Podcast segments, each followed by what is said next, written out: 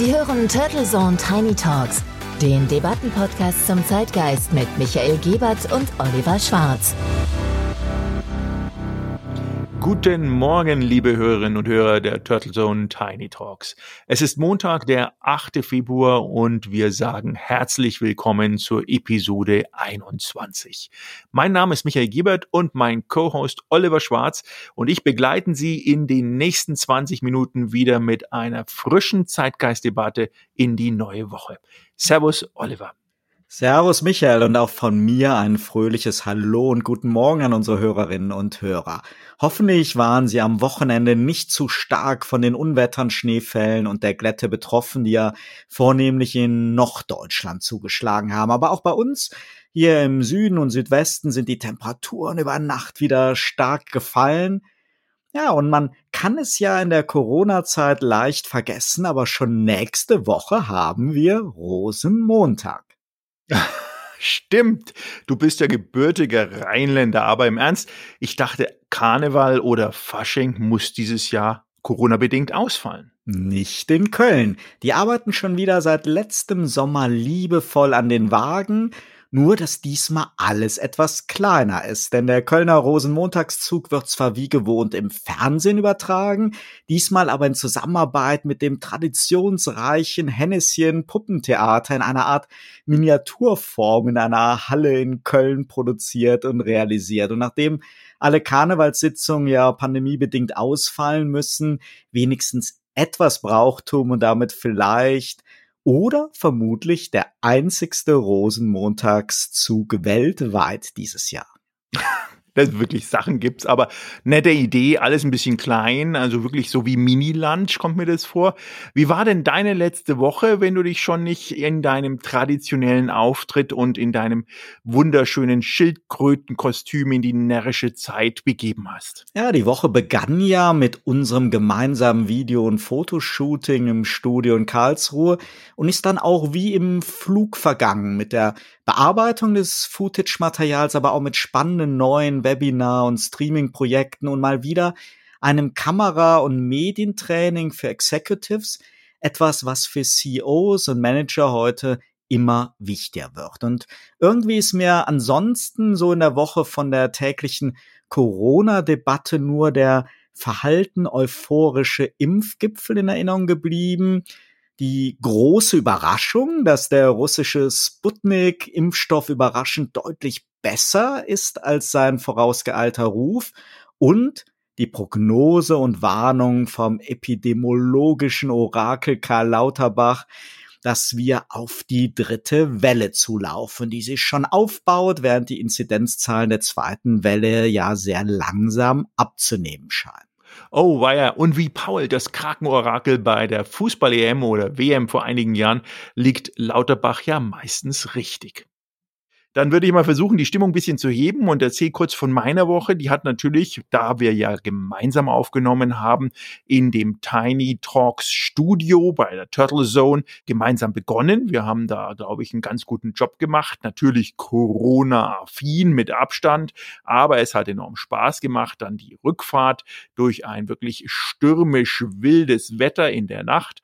Und ich muss sagen, wir waren hier ein bisschen von der Sonne geküsst in München. Es war eine schöne, sonnige, warme, schon fast frühlingshafte Woche.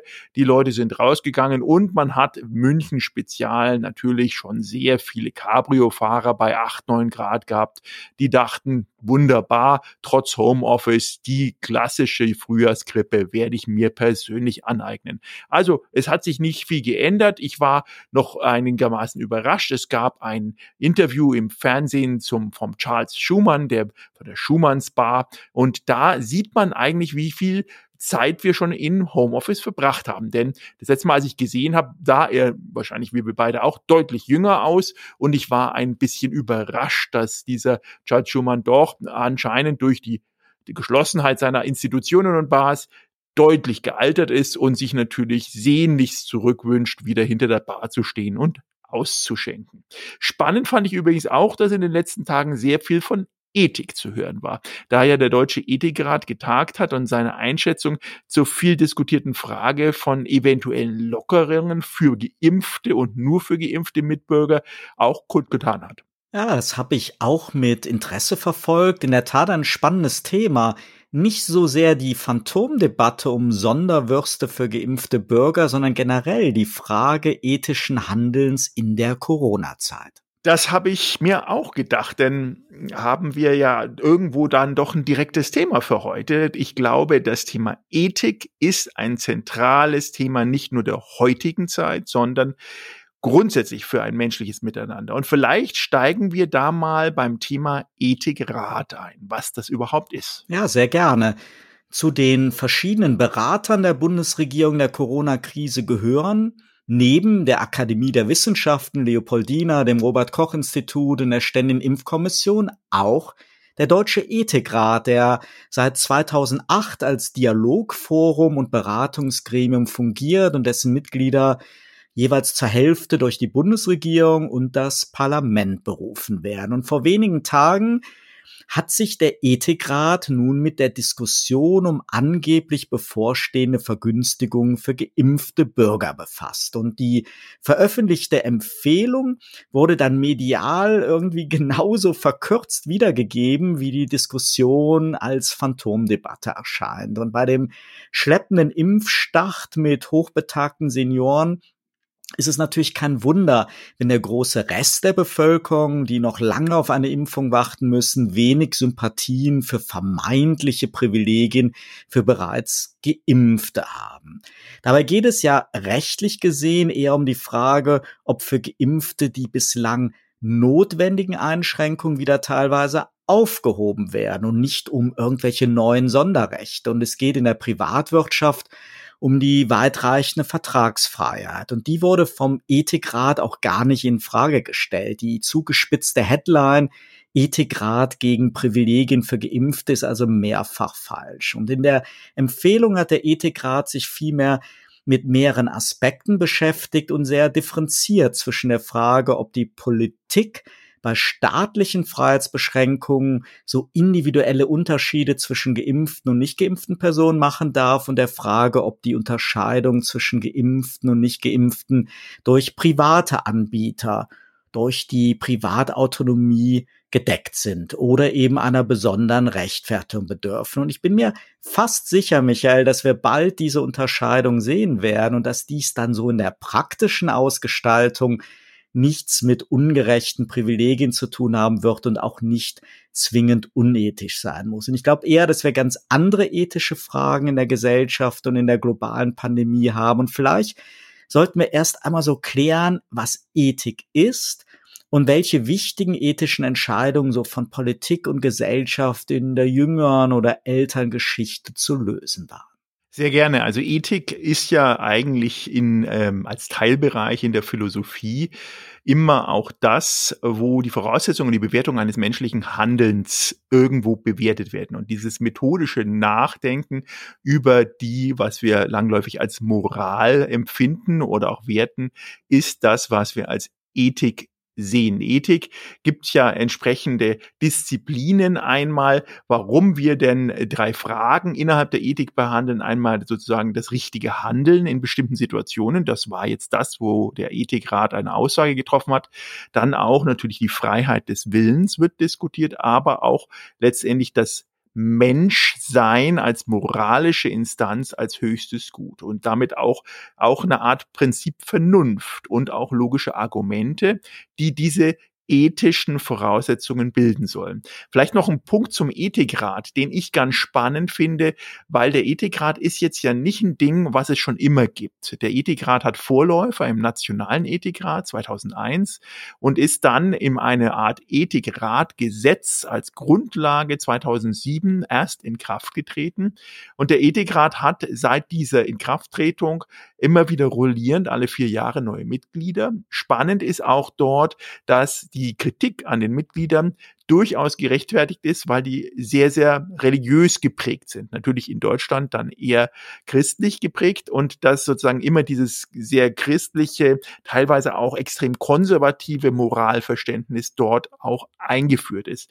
Und man darf nicht vergessen, die, der Ethikrat hat ja neben sehr, sehr vielen anderen äh, Themen und Stellungsnahmen schon das Thema Impfung bereits ähm, besprochen. Und zwar war da das große Thema Impfen als Pflicht. Und ähm, das, was jetzt kam, ist Immunitätsbescheinigung der Covid-19-Pandemie als Pflicht. Insofern haben die schon gerade in der Diskussion einen gewissen Vorlauf gehabt. Insofern ist die Einschätzung des Ethikrats und gerade auch, warum sie sich dazu ändern, für mich zumindest ähm, spannend, weil der Ausschlag war eigentlich eine Ankündigung der IATA, in dem Fall der australischen Fluggesellschaft Qantas, die gesagt hat, auf internationalen Flügen wollen wir nur noch Geimpfte aufnehmen. Und darauf gab es dann eine berechtigte Diskussion, ja, wie ist denn das denn eigentlich, wenn der Fluggast zum Beispiel vor Abflug negativ getestet ist und dann auf Ankunft am Ankunftsflughafen positiv getestet wird? Dann scheint anscheinend die Airline ein Problem zu haben. Und die Klagewellen in den USA wurden von den ein oder anderen Beobachtern schon gesehen. Also da ist für mich ähm, das schwer einzuschätzen, warum jetzt der Ethikrat, der ja eine gewisse neutrale Instanz auch hat, sofort hier ähm, diese Sonderrechte Rechte und Privilegien hm, diskutiert und ähm, letztendlich ähm, so eine Art Framing dann natürlich auch vorantreibt für das, was die Journalisten darüber berichten. Also ich war da etwas skeptisch, ganz ehrlich gesagt, weil der Ethikrat, muss man ganz klar sagen, hat einen Empfehlungscharakter und was der jetzt für Deutschland empfiehlt, ist bestimmt gut und nett. Allerdings hat es natürlich über den globalen Impact, den wir eben aktuell haben, zum Thema Pandemie erstmal gar keine Auswirkungen.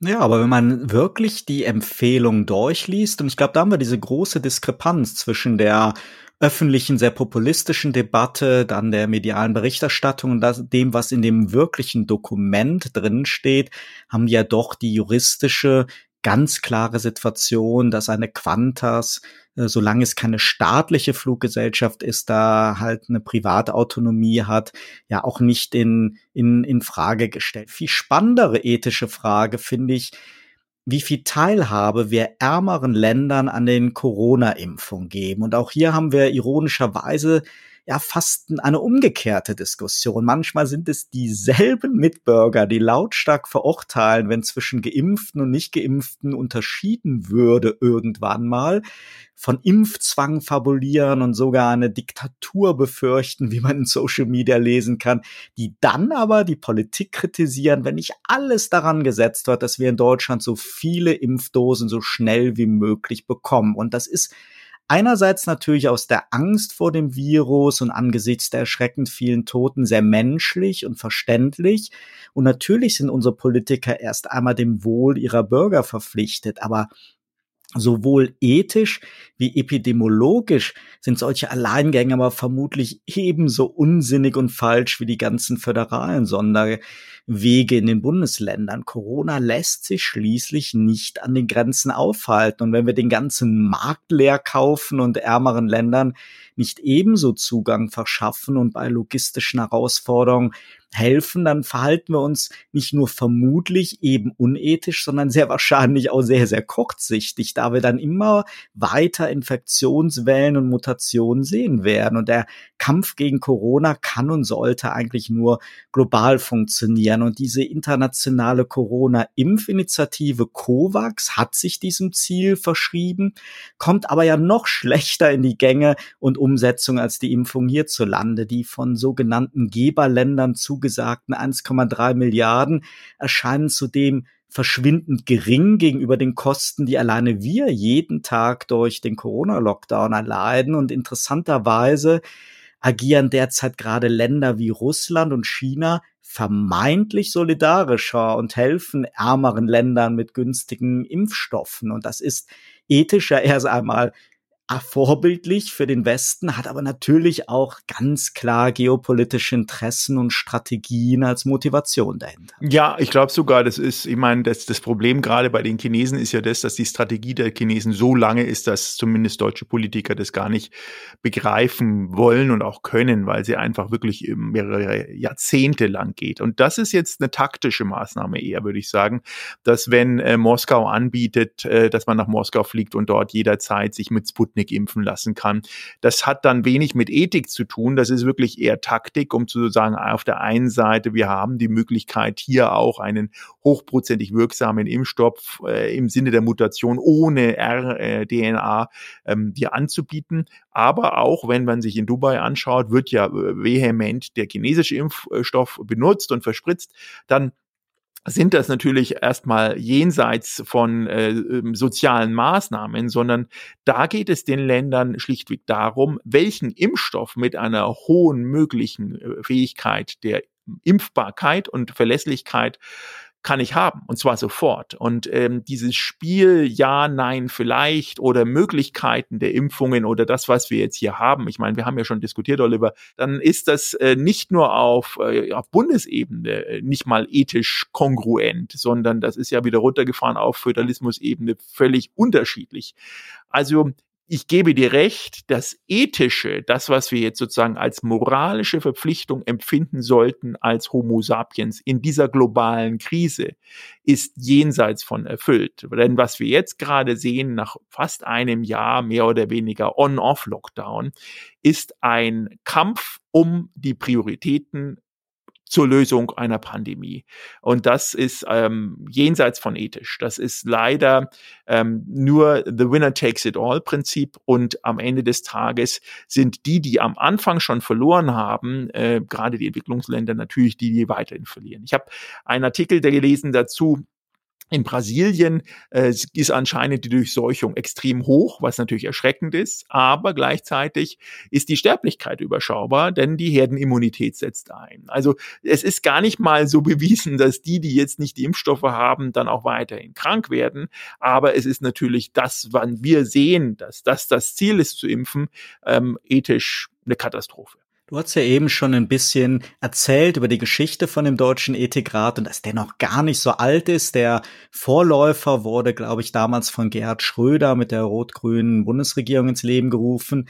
Naja, aber auf jeden Fall auffallend finde ich aber schon, wie oft es dabei um Gesundheit, Medizin und Forschung geht. Human, Biodatenbanken, genetische Diagnostik, Demenz, Mensch-Tier-Mischwesen, Organspenden und Hirntod, Big Data im Gesundheitswesen und, und, und viele weitere Themen aus diesem Spektrum mehr.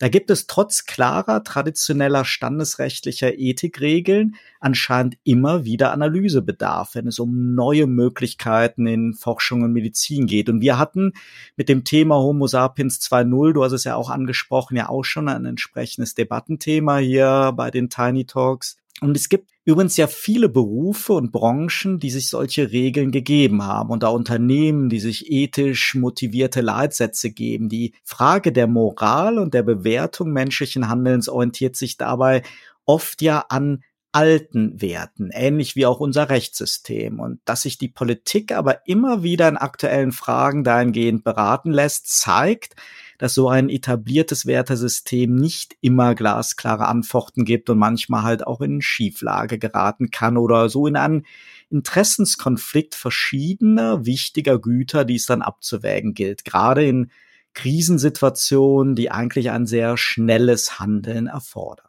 Absolut. Und sowas wie einen Ethikrat gibt es natürlich auch auf europäischer Ebene.